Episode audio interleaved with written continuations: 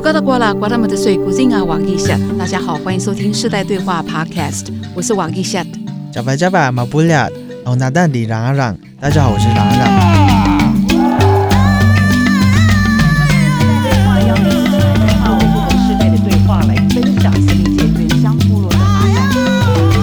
节目录音的时间刚好是八月一日，原住民族日。我们知道，原民日这个节日的设置是为了纪念一九九四年国民大会进行第三次修宪，把宪法增修条文中的“山包”两个字修改成“原住民”三个字之后，在一九九四年八月一日，由当时的总统李登辉先生正式公布实行。一九九七年第四次修宪呢，又进一步把“原住民”三个字修订成具有集体权概念的“原住民族”四个字。从两个字变成三个字，再从三个字变成四个字，这整个过程其实是耗费了十几年的原住民族权利运动抗争才辛苦达成的。今天我们可以在大树下乘凉，也千万不要忘忘记了前人种树的贡献。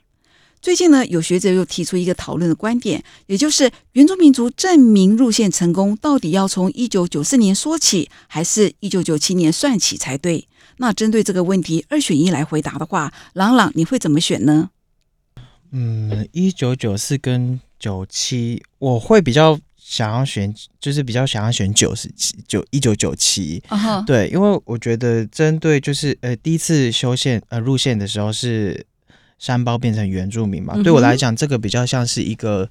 呃称呼的称呼上的进步。是对，从因为山包以前。就是对我们来讲是有一种就是要跟其他族群同化的那种概念，那在呃，所以才用原住民这三个字嘛，然后再来是从原住民变成就是具有集体权概念的原住民族，我觉得这个是比较呃比较可以完整的，就是像原住民族这个概念的话，就会比较真，因为他说呃集体权的部分的话，就是比较可以让我们再去。呃，针对这些这个族群里面，可以做出更多呃，比如说一些权利的改呃改善啊、增进的，对对对。但如果是我的话，我会选择一九九四年。因为我觉得重点不是称呼，而是在证明这两个字上面。因为不管是说三包啦，还是说日据后期的时候有所谓的高沙族啦，或是说更早之前的所谓的番人呐，其实这都是外来的统治政权给加在原住民身上的。哈，我们讲说原住民身上的一个名称。但是呢，呃，一九九四年这个原住民呢，它是一个证明成功的一个，就是说。有一个历史性的一个呃，就说标志，对，很重要的第一步，而且它是一个证明的概念。今天如果说不是原住民，也可能会选择是比如说第一民族啦，哦，甚至说是先住民啊，都有可能。但是呢，只是说原住民这三个字呢，它凸显的是一个证明的这样的一个意意志的展现，一个成功。所以我自己来讲哈，我可能会觉得说，我我个人会比较强调这个证明这个精神的一个实践。嗯，好，所以我会选择一九九四。哎，不过呢，就是说同样的问题呢，各位听众其实也可以脑力激荡一番哦，就是找到属于你自己的观点。那接下来就正式开始今天的节目了。那先带大家一起来掌握本周的原住民族新闻严选。我们把时间交给我们的新闻编播朗朗。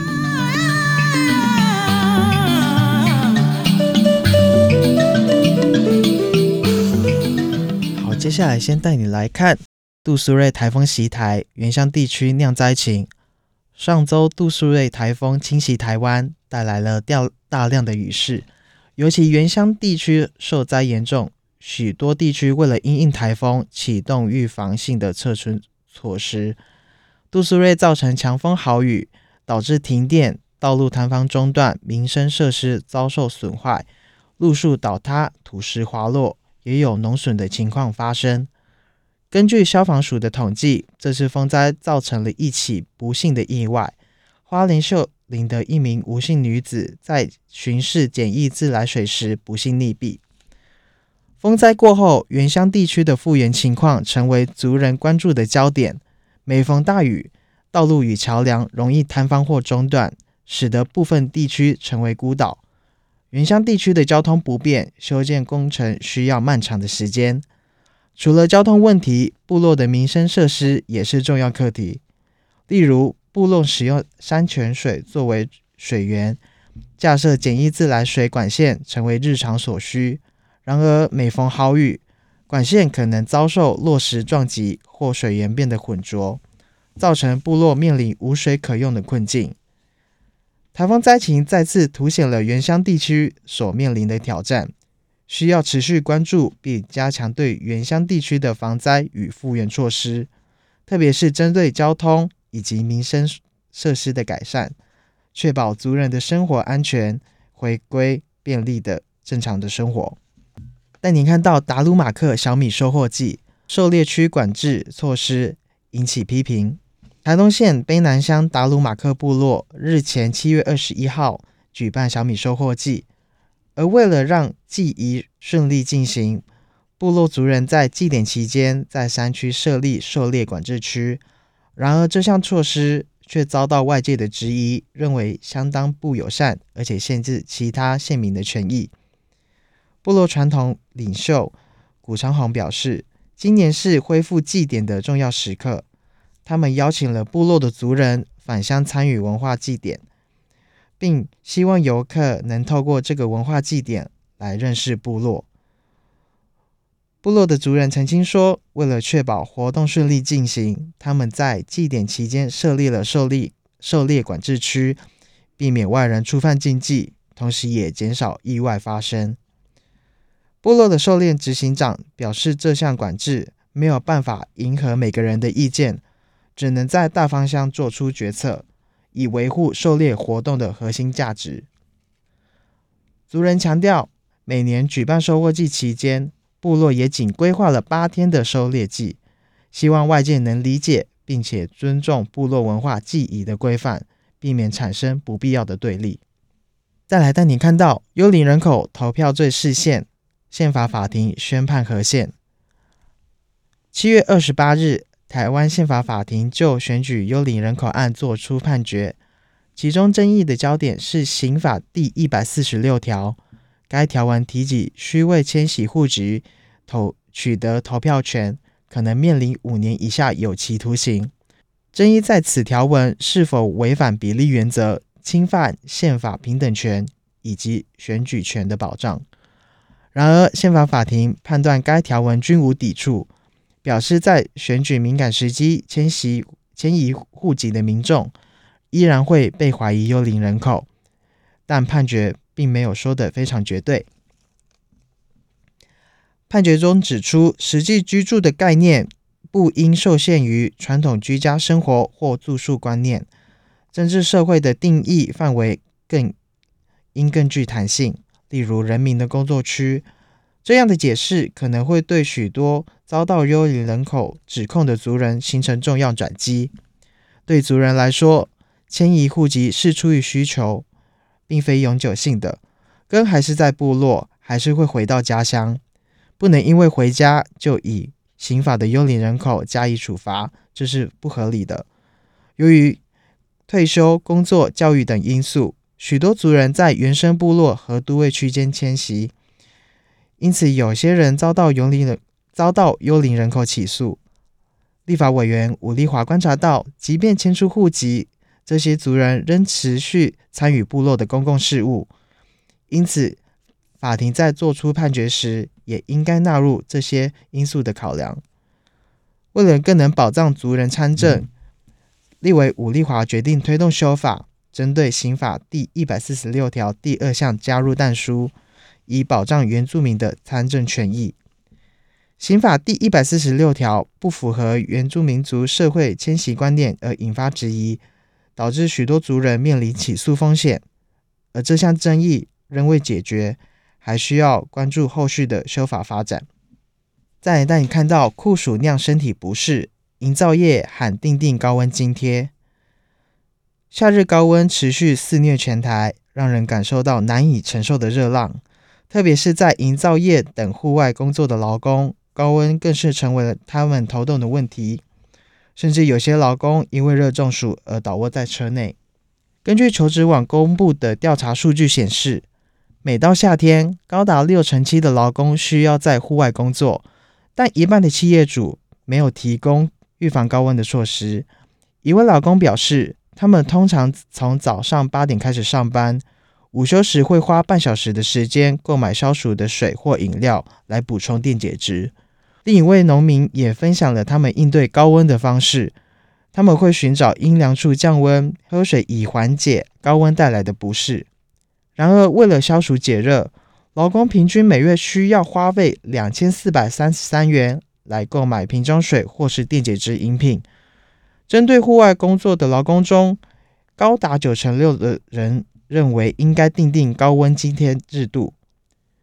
呼吁企业主要关注户外工作者的热危害风险，并在适当的时候提供休息场所、饮料以及降低工作环境的温度。同时，也要考虑调整工作的时间。企业需站在照顾员工的立场思考，重视户外工作者的热危害风险。除了遵守职业安全卫生设施的规定，也应该注意实践。降温、饮水、休息的三大原则，确保员工的健康与安全。嗯，所以呃，朗朗今天带来的这四则新闻啊，大概可以从四个面向来去切入。第一个就是，我们就持续关怀，就是台风这样一个风灾对部落所造成的这样的一个影响。对，这是对于一个部落的持续关怀。那另外第二点就是针对呃，就原住民的文化权的一个呃，就是主体性的实践，来去做这样的一个介绍。那第三个就是刚好就是跟我们明年即将有的一个大选，对，没错，蛮攸关的一个议题，就是幽灵人口的事情啊。那第四个是可能就是关心我们的劳工的一个权益，特别是其实。呃，很多户外工作者可能就是属于营建工作者，嗯，对。那原住民在从事营建业的还是主力，还是主要的一个比例哦。所以就是说，这个四个新闻其实都跟一些原住民的一些生活面是息息相关的。那其实我个人会比较。呃，关注到就是在幽灵人口这个议题哦，对，因为我自己也有这些经验，就是在大选过后啊，就是呃部落里面就发生了这个幽灵人口案，对，其实这这情况还蛮普遍的，并不是说呃很少发生，几乎在大选之后，可能在原乡部落都呃不管是呃大还是小啦，都有一个不同程度的这样的一个幽灵人口的案件哈会发生。嗯，就是呃应该说是嗯。我们通常就是我刚刚有提到，我们通常因为工作或者是教育，需要在不同的地方，跟可能原生就是我们原生部落，我们出来原生部落到另外一个地区发展，那常常会因为就是需要回去投票，就把就是就把这些户籍啊，就是可能这样子就是迁呃迁移啊这样子的情况发生。其实光是光是幽灵人口案。类似这样的问题，其实，在其实也不会只有发生在就是刚刚所提到的原乡地区跟都会区间迁徙，其实是也蛮多数会发生在部落跟部落之间。没错，对，其实，在部落里面发生的一个幽灵人口案哦，大部分都是属于针对这个类型。好，它比较不是针对就是从呃都会区迁到。回到部落这样的一个迁徙的情况，其实比较多的情况是在部落跟部落之间，或是村跟村之间，不同选区之间的这样子一个户籍的一个迁移。对啊，好，以上就是这一集世代对话 Podcast 的一周新闻严选。嗯，非常谢谢朗朗带给我们的四则新闻。我们下一阶段呢，还有更精彩的焦点对话，马上回来。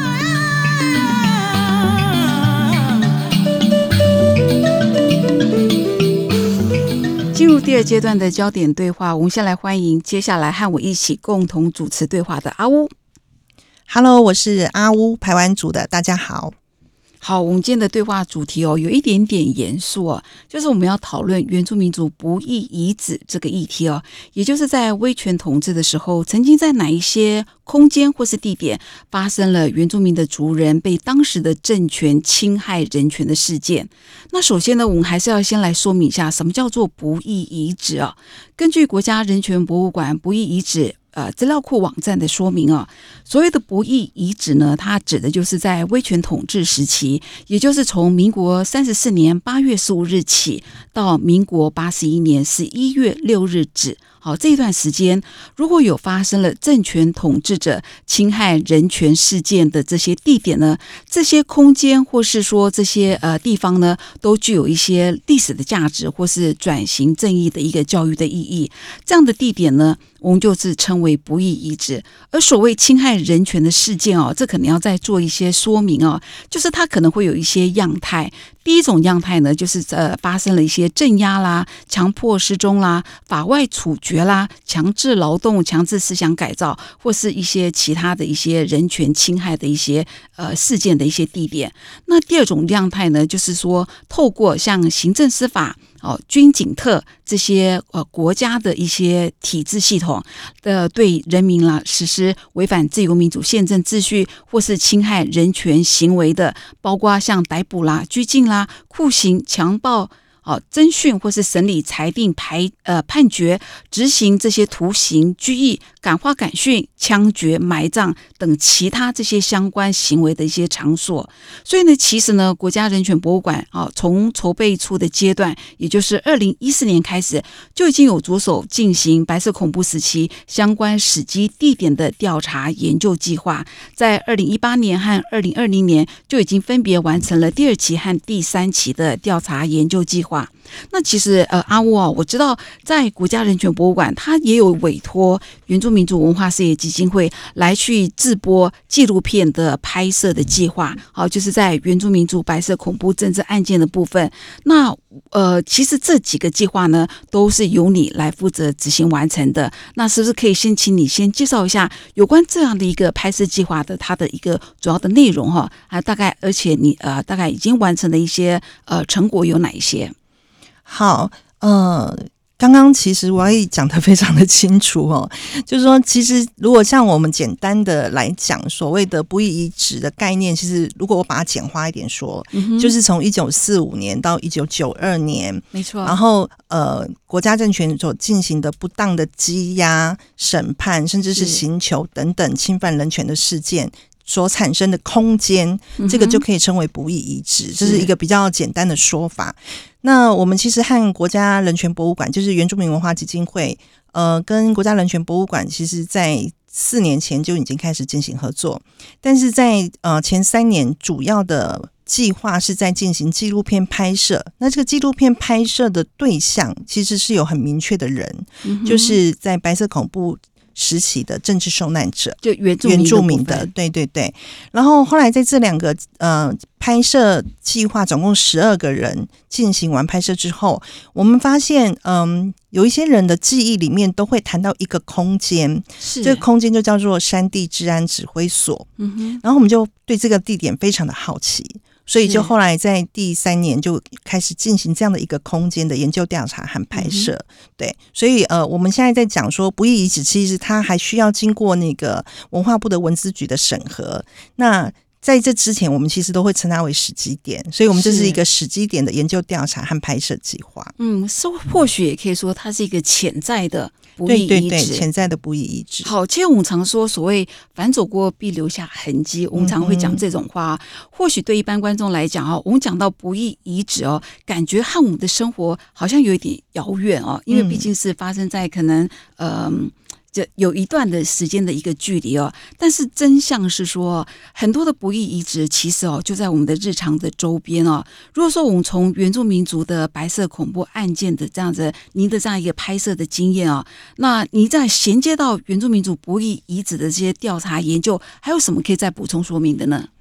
其实就像我刚刚说的，我们其实是一开始在拍摄人的时候，发现他们都会谈到一个。记忆就是山地治安指挥所，但是因为我们拍摄是跨越族群，就是有周族、有台湾族，然后呃有泰雅族，那就发现其实当他们口中都在谈山地治安指挥所的时候，其实就位在不同的县市。我们现在的概念是不同县市，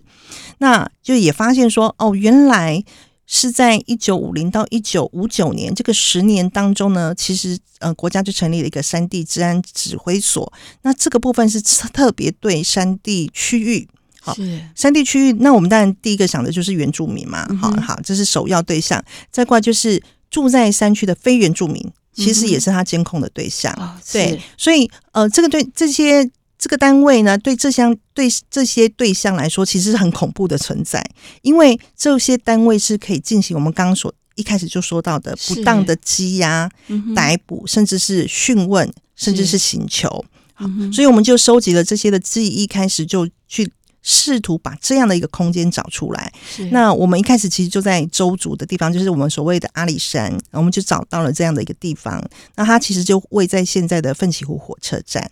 那后来我们在做泰雅族的时候，我们也发现，其实，在桃园原来也有这样的一个地方，那它是位在大溪。可是但但是刚刚也你主持人也有讲到，就说，哎，这些地方好像距离人们的生活关系是很遥远的，但其实它是很隐秘的，所以我们会觉得它很遥远。是但对，如果我们回到一九五零那个年代去看的时候，这些人其实他们可能对这些地方就印象很深刻，是只是说它存在的时间真的太短了，只有十年。所以当一九五九年拆撤之后呢，这些地方就慢慢的转变转变成为其他单位的用途，比如说在阿里山的部分，现在就变成林务局的宿舍。那么在桃园大溪这边，其实就变成大溪分局的一个保房客的办公室。嗯，现在变成木艺博物馆，哎，它其实，在木艺馆博物馆旁边，它现在还是大溪分局的保 房室。是是是对对对，所以那在那十年之后，它其实就转变了各种形式的存在，甚至我做资料里面，我们在从资料档案收集里面，我们发现像是在埔里其实也有，那它现在就变成一间荒废的宿舍。是。那在苗栗，它甚至可能变成了私有地，就是从国有地变私有地，所以它用各种形式转换继续存在，但是没有人知道它的过去历史。其实呢，目前国家人权博物馆啊，已经有公告了一些不易遗址的地点啊。如果说是针对二八事件来讲，它在二零二一年就已经公告了二十五处的不易遗址。那针对白色恐怖事件呢，就是在二零二二年又公告了十七处的不易遗址。所以目前算起来哈，在台湾以及离岛地区，呃。经过国家这样的一个审定，哈，就是认定的，就是有四十二处的不易遗址哦。是不过哈、就是这么多的不易遗址当中哦，我比较好奇的就是说，有没有刚刚你提到的那些地点，嗯然后呢，有又被特别的说它是一个所谓原住民族的不易遗址的空间或是地点？就目前我们知道的，你刚刚提到的这个部分里面是没有原住民的。对，所以这也是我们当初想要做三 D 治安指挥所的研究调查一个很重要的目标，就是说看他最后能不能透过国家人权博物馆，然后这样透过这样的一个呃研究计划，然后把它提报到文字局去，然后审定成为不易遗址。是，对，好，所以呃，就你的研究调查来讲，嗯，呃，像这样的地点，比如说。可能可以成为原住民族不易遗址的地点，大概有几个地方？那它的一些比较呃更多的说明，这可以再补充一下。呃，我想就因为我们这计划是就山地治安指挥所，是好所以其他部分我就先不说。嗯但是光是山地治安指挥所，我其实刚刚就提到，其实在一九五零到一九五九年之间，全台湾有十二个。哇，那也不少。不少，对，非常多，而且是否台湾全台湾的原住民。那我其实另外还想再加一个，是位于兰屿，因为兰屿也有一个兰屿指挥部。哦，是，对，所以如果这样加起来的话，至少其实就有十三个这样的地点，它值得继续再去呃追踪做研究调查，然后能不能进一步提报成为不易遗址？我觉得这个是很重要的一件事情。OK，好，其实呢，不过说我们说一个地点啊，或是空间啊，如果说要被认定是不易遗址啊，也不是说我们说说指出来就是了哈。是那其实根据呢处转条例的一个规范呢、不易遗址的认定还是要经过一个审定的一个程序哦，而且审定要通过，你必须要有一些就是要件。好、要具备三个要件。第一个要件就是时间的要件，就是我们刚刚提到说，这些侵害人权事件发生的时间啊，是在所谓的威权统治时期，也就是我们刚刚提到的民国三十四年八月十五日到民国八十一年的十一月六日发生的事情。那至于为什么会是三十四年八月十五日起算，应该是说这是所谓的二战二次大战的中战嘛，哈，就是国民政府接收台湾的时间。那为什么会是八十一年十一月六日结束呢？其实这我我有特别去查一下资料，嗯这是因为这个时候。呃，金马哈，就金马地区，它才解除了一个战地政务，也就是回归到一个说平常的呃普通的一个行政的非战时状态，对对，非战时状态，所以这时间点是这样设定的。那第二个要件呢，就是所谓的核实要件，也就是还是要经过查证，确实有统治者大规模的清醒人侵害人权事件的这些真实的事实存在。那单个第三个要件就是很重要，就是跟地点有关系，你必须要有提供这些相关的一些空间的资讯哦。所以如果说按照这样的一个时间、核实以及发生地的要件的这个三个标准哈，刚刚你提到的这几个原住民族，我们说潜在的不易遗址来讲哈，如果按照现行这些标准要通过审定，你觉得机会怎么样？那另外就说，是不是会有什么样的困难？我自己在我们在跑现场田野调查，其实大概碰到的各县市的状况会有点不一样。比如说，呃，阿里山的部分，它还有很多人记得山地治安指挥所，甚至能够直接指认。那也很幸运的是，这个山地治安指挥所它的那个原来的建筑还有保是保存部分，那个在文资法文资局里面叫做遗构，就是它还剩下的一个那个建筑的样子。那它还在，那所以呃，我们对阿里山这个山地治安指挥所是不是能够成为不义遗址，我们其实是非常期待。但是如果我们同样就推过来看桃园大溪，这个可能就比较麻烦，因为在桃园的呃原住民的白色政治受难者，其实现在几乎都不在了。就几乎没有人可以指认那个地方，所以我们只能从档案，从政治档案也好，或是文献资料也好，去找出说哦，原来他设在那个地方，但是已经没有人可以指认他。再过来，既然没有人指认，我们也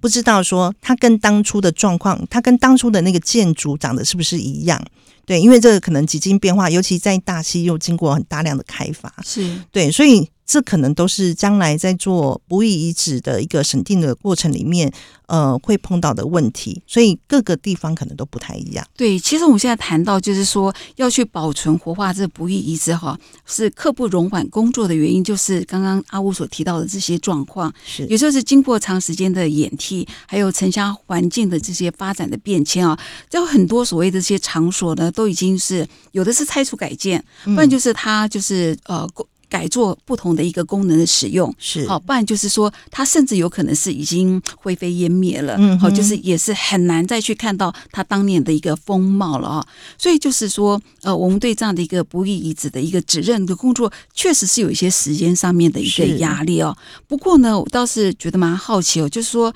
当这样的一个原住民族的不义遗址被指认出来之后，然后被审定通过了，那我们接下来的工作是什么？嗯。因为我们现在常常常在谈人权教育，是可是尤其是国家人权博物馆，这其实是它很重要的工作。但是我们会发现，在讨论人权教育的时候，其实原住民的相关的资料其实是非常缺乏的。嗯，所以在做原住民的人权教育的时候，大家就只能呃，就目前我们知道，比如说以阿里山来说，周族的受难者，呃，高医生，或是桃园的勒西瓦旦，我们的资料其实看起来很有限。所以在推人权教育的时候，又因为我们有跨族群，我们其实有十六个族，所以。呃，泰雅族的资料能不能被拿去排湾族使用？是那周族的资料能不能拿去给阿美族使用？嗯其实这个我觉得就有一个族群上面的沟通，但事实上我们在所有的文献资料里面，目前我们就知道，其实几乎各族都有政治受难者，只是没有把它挖掘出来。是对，所以如果这些资料能够展现在各族，然后又知道这样的一个空间存在的话，它其实是很好的一个在地教育，尤其是人权教育的题材。是对，那我举例就是大溪，呃，大溪的那个山地治安指挥所，虽然它呃并不在部落。但是如果它将来可以成为一个转换空间，那因为都市原住民，桃园的都市原住民非常的多，是，所以它有没有可能变成一个呃，在桃园地区否都市原住民的一个泰雅族的人权教育空间？我觉得这是可以思考的一件事情。是，其实就国家人权博物馆的做法啊，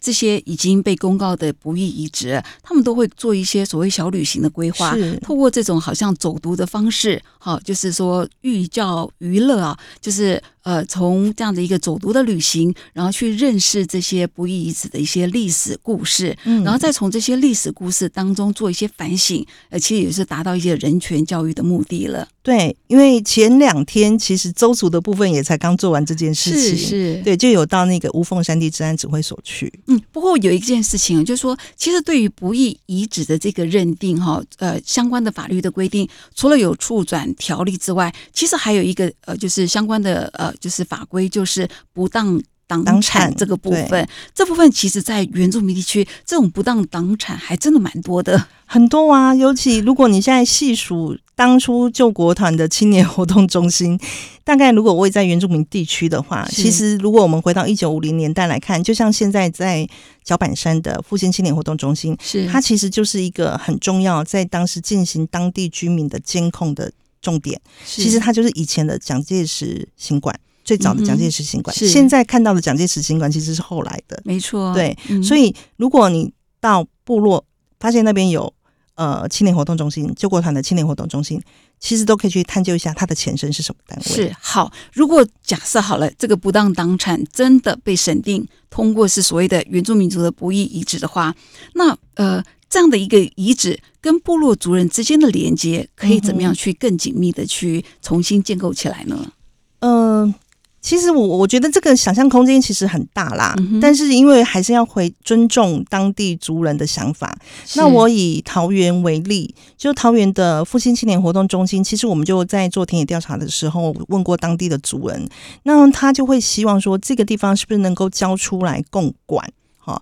就是说呃，比如说交出来，因为它毕竟是国有地嘛，是那是不是交给呃乡公所？嗯然后，但是他一样继续经营下去，然后当他的收入能够回馈给当地族人，或者是在经营的过程中，族人和乡公所或是和国家可以一起去经营这个地方，所以这也是一种可能性。所以可能还要看当地族人怎么去思考这个空间的利用。而且还有另外一个意义，就是刚刚我们提到人权教育的场域了，是所以它不只是一个商业经营的空间，它也是一个很重要的一个教育的空间。没错，好，那或许会有呃听众朋友会提到，会有一个感觉说，哎，我们讨论这些不义遗址或是台湾的白色恐怖历史，呃，为什么要这样反复的把这些好像比较负面啦，或是已经成为过去式的事情拿出来谈？这样不是会造成社会对立和纷争吗？呃，我我觉得这个其实每个人的角度不同啦。如果我从我的视角去看的话，呃，我甚至觉得其实原住民的整个政治受难的状况，其实都还没有完全的公布真相，或者是有太多的资料都还没有被呃展现出来。所以其实我甚至有遇过有人。以为白色恐怖里面是没有原住民的存在的，就是没有原住民的政治受难者。事实上根本就不是这样。那我觉得在原住民这一块，其实它是更需要赶快被挖掘出来，让更多的部落族人知道说，在历史真相里面，在白色恐怖的过程里面，原住民从来没有缺席过，这是很重要的一件事情。那至于它会不会造成什么族群分裂啦，或者是历史伤口这些的重新挖掘，我们现在不是在谈和解吗？嗯哼，和解的前面是真相，是对，所以你一定要真相公布，然后让大家都知道真相，大家才能可可能往和解的路上走过去。好，我们现在推动这样一个不易遗址的一个挖掘化、保存或是活化的工作。一方面呢，它其实是代表的一个国家对这些政治受难者的一个记忆的所谓的补偿。那但是我觉得，其实更大的意义就是，我们可以透过这个人权教育的推动哦，让我们从历史中学习，然后把整个台湾社会和整体呢，可以往更好的方向来前进。嗯是好，我们非常谢谢阿乌哈分享他这几年在原住民族白色恐怖纪录片拍摄的工作，以及在原住民族不义遗址调查研究的一个心得，非常感谢。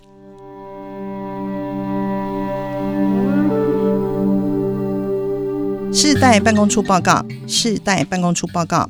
国家人权委员会在七月十九日发表《消除一切形式种族歧视国际公约 （ISA）》首次国家报告独立评估意见，聚焦台湾原住民族、新住民、移工以及少数非公民族群的人权课题。人权追求没有止境。八一原民日纪念原住民族证明路线成功。保障原住民族权利，接轨国际人权标准。人权会独立评估意见还有哪些重要的内容？邀请您收看八月二日晚间十点首播的《世代对话》。